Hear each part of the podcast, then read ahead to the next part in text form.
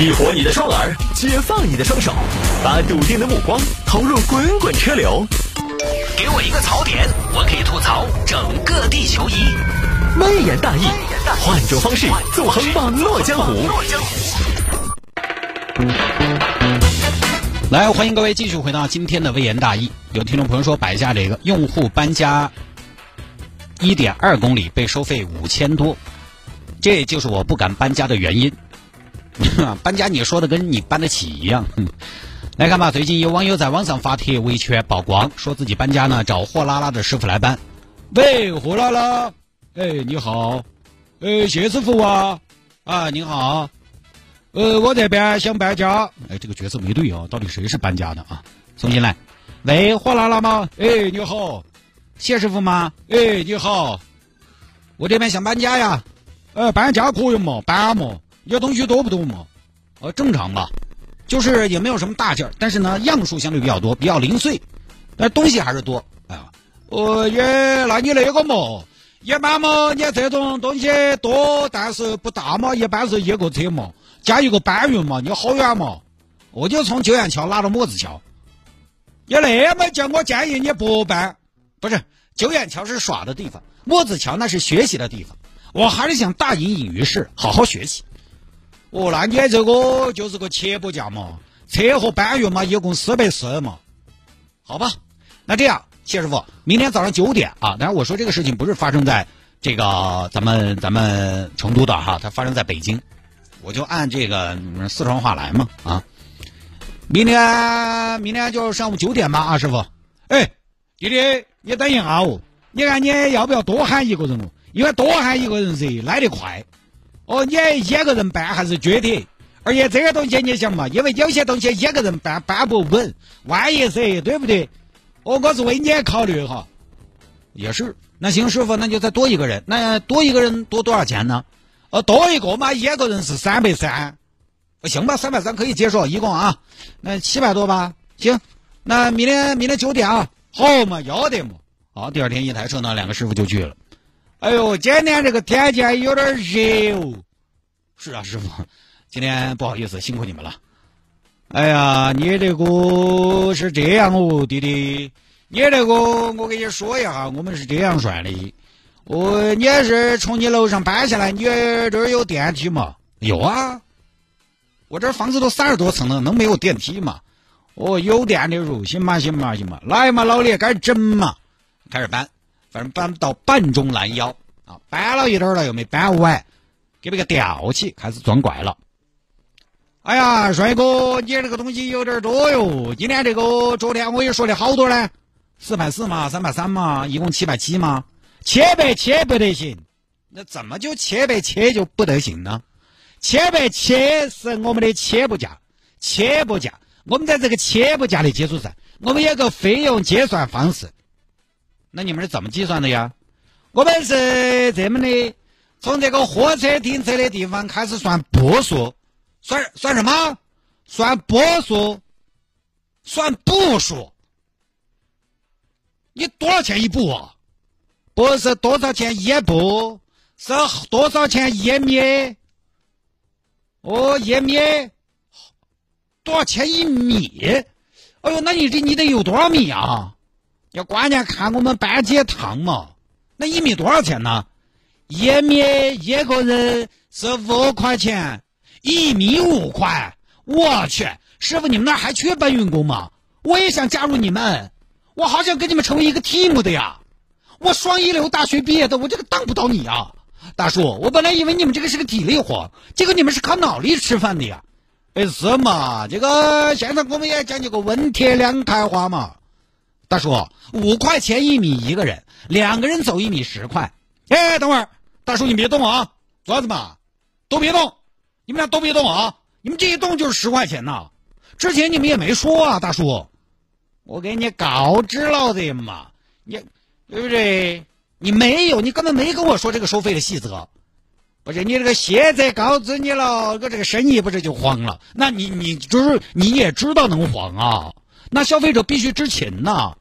哎呀，小伙子，你现在这个物价水平对不对嘛？几百块钱搬个家，你家还值不到几千块钱入。那行，那大叔你说多少米？这有多少米？嗯，一直我看一下哈，这至少有两百米。大叔你瞎呀？只有两百米啊？你小人国来的呀？来来来来来，大叔我跑给你看啊！我一百米十二秒八，你给我计时来。来嘛来嘛，你要搞嘛搞嘛，来嘛预备备跑，跑啊！几秒啊，大叔啊？几秒？三十秒，你少来啊！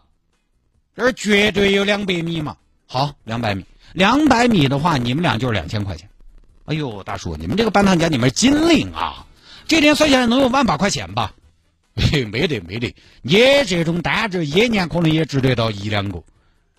大叔，这样这样这样，你给我报个总价行不行？要得。呃，搬上车两千三，然后其他的到目的地之后是两百米算，加起来是五千四。不是，大叔，你把东西放下，抓住，抓住！我不搬了这个家，你给我放地上，我不搬了，这个钱我自己挣，不搬了，叔，不搬了，我一个月才几个钱，啊？你们搬个家两个人，小半天不到挣五千四。请不起你们，这个我算老几？我我配消费你们这样的奢侈服务吗？没关系，大叔不用了，我还年轻，我还有力气，我力气不止五千多。哎呀，小伙子，你也不要这个样子说嘛！我不搬了，给我放下啊，扔路边儿要得嘛！哎，我跟你说，但是小伙子，这个你自己搬嘛可以，但是我们还要是要给费用哦，给，这门费用我给多少？你这个反正没完成嘛，原价五千四嘛，给你少点儿嘛。给三千嘛，三千，你就搬下来，还没上车就要三千，这个家伙我每天能搬十趟，我能把马云都搬破产了。哎，你这个小伙子，你这就不讲道理了嘛？反正我这个我们付出了劳动的，你们这坐地起价讹人。哎，小伙子，你看你请我们来的是你，要我们走的也是你，最后血口喷人还是你，快点把钱给了嘛。好，你们等着。这个小伙子呢也年轻，没什么社会经验，没办法。要是我，我肯定不给。来吧，豪气吧，过去把丢到那儿，给了三千块钱。接下来两个年轻人受不了这个气，维权曝光。货拉拉方面呢，一开始说，嗯，这边消费者炒作啊。但我在想，为什么是炒作？炒作你没问题，你没问题，人家炒什么炒呢？大家好多一看呢，舆论不对，还是赶紧退钱，并且辞退了这个师傅，永久封号。啊，货拉拉当面也解释了，就是说。货拉拉呢，它有两种服务方式，一种是便捷搬家，一种是无忧搬家。无忧搬家呢，费用就是透明的啊，你大概通过系统一算，可能就晓得咋回事。而便捷搬搬家呢，是这个是要跟它相当于货拉拉是一个中间平台，你联系上面的师傅，价格也是你们自己谈。因为自己谈呢，就存在这种师傅半路撂挑子，把你摆到那儿，漫天要价的情况，可能说明是常规操作，大概就这么个事情啊。我因为已经很久没有搬过家了，所以我也不知道现在搬家是个什么行情啊！我就晓得前一段时间，我们一个朋友家里边换沙发，旧沙发没地儿扔，那么大个东西，你不可能乱丢，找人上来收。你以为沙发可以卖钱吗？对不起，你要给人收的人拿钱。就大沙发收起走三百块钱，师傅还想搬不想搬的？哎，就是我们朋友的经历，当然没有经过很多的询价啊，就随便问了一下。你把沙发给他，你。再给人家三百块钱，不是说你把沙发拿给他，人家还要给你给钱，不是？哎，因为搬家呢，确实也不是大家经常要做的事情，所以可能是现在跟以前完全不是一个价格水平。但是确实无论如何按米算钱，并且五块钱一米，你比如说我自己都好想去。当然这个事情啊，大家都在吐槽货拉拉这种互联网大平台呢，这些年反正他们没有一个什么新的动作啊，包括风潮啊。啊，淘宝、京东都一样，这种互联网什么，呃，什么瓜子二手车啊，这些年尤其口碑崩塌的事情、维权的事情都不少。其实呢，我倒觉得我们也不用因为一部分的坏口碑就全盘否定整个平台，看你从哪个角度来想。虽然是有了这种现象，但是如果没有这个平台，就没有这种现象吗？其实也会有。但是你在大平台遇到这种事情，有个什么好处呢？好处是目标比较大。它不是那种散兵游勇，遇到维权了，你可以直接找平台，平台都很强势，是，但是还可以找媒体，还可以自己在网上曝光。你如果是路边喊的，你在那儿找人嘛？你都不晓得他是哪个，所以呢，看你怎么看，也要慢慢习惯跟大平台周旋。利用大平台目标大这一点进行正常的维权。反正我平时的习惯啊，我只分享我自己。我个人还是愿意选择大平台，基本的思路就是这个样子。我相信大机构、大平台，我不相信个人，除非这个个人我非常信得过、非常熟悉。因为大机构、大平台还起码介意个品牌美誉度，你事情搞大了，他还介意差评，还介意负面。个人，那你知道我是谁？包括大家也觉得瓜子二手车问题多，那没有瓜子二手车之前，你就买不到泡水车了吗？对 吧你就不会买到泡水车，你就不会。买到有问题的二手车、事故车了吗？没有瓜子二手车，那以前，呃，那些二道贩子，对吧？二手车交易员，他们就一定没有问题吗？反倒哈，去年我试图把我的私有卖了，至少对于我个人卖家来说，我遇到的整个体验，无论是车辆评估还是检测，我个人的体验还是觉得比较规范。人家当时直接看了车啊，你这个算事故车。因为我车左后位置被一个大货车顶过的，这个呢，于是就进不到他们的精品车的行列。精品车相当于就是他们平台自己收了，然后再卖。不是精品车的话，你就需要等到有人买才抬，好像是这样的。反正也分两种，我也接受。而且车子检查都很细致，估计，呃，就是估价啊，我觉得也合理。我最后没卖，是因为我想把它留着。啊，也就是说，除了没有交易之前的所有的服务，我觉得作为卖方来说，我还是比较满意的。包括我们有个同事当年卖个标志，一天就卖掉了，他也觉得很方便。但我在网上看，他也有那种，就是什么呢？比如你卖车哈，针对卖家的，他给你估价，估很低。你要是不懂估价低，他找人直接低价收，收了再卖，赚差价。所以这个呢，平台是那个平台，但是可能底下要看啥子人来操作，啥子人来执行。你遇到的又是一个啥子工作人员？货拉拉也一样。现在那么多大平台出现。让我们寻求服务更方便了，但是并不是让你就去当甩手掌柜了。哎，我们自己还是要做功课。比如说你要买二手车，你起码要晓得大概市场上你这个车同龄车型的价位。执行的人如果动了心思，其实他也是见人下菜。比如说你买二手车，说实话，人家来给你做现场的评估，几句话就晓得你搞不搞得清楚市场是个啥样子，几句话就晓得你是不是小白，几句话就知道你是不是韭菜。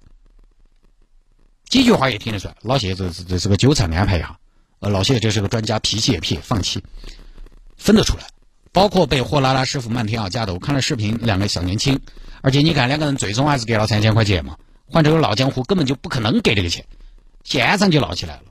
可以使用大平台，但是呢，也不要过分的信赖和依赖大平台。我们自己还是要做功课的，有些核心的信息始终你还是要掌握才行，才能扫上当。少被讹。下了节目之后呢，想要跟谢探来进行交流和互动，看看这个主持人长什么样子。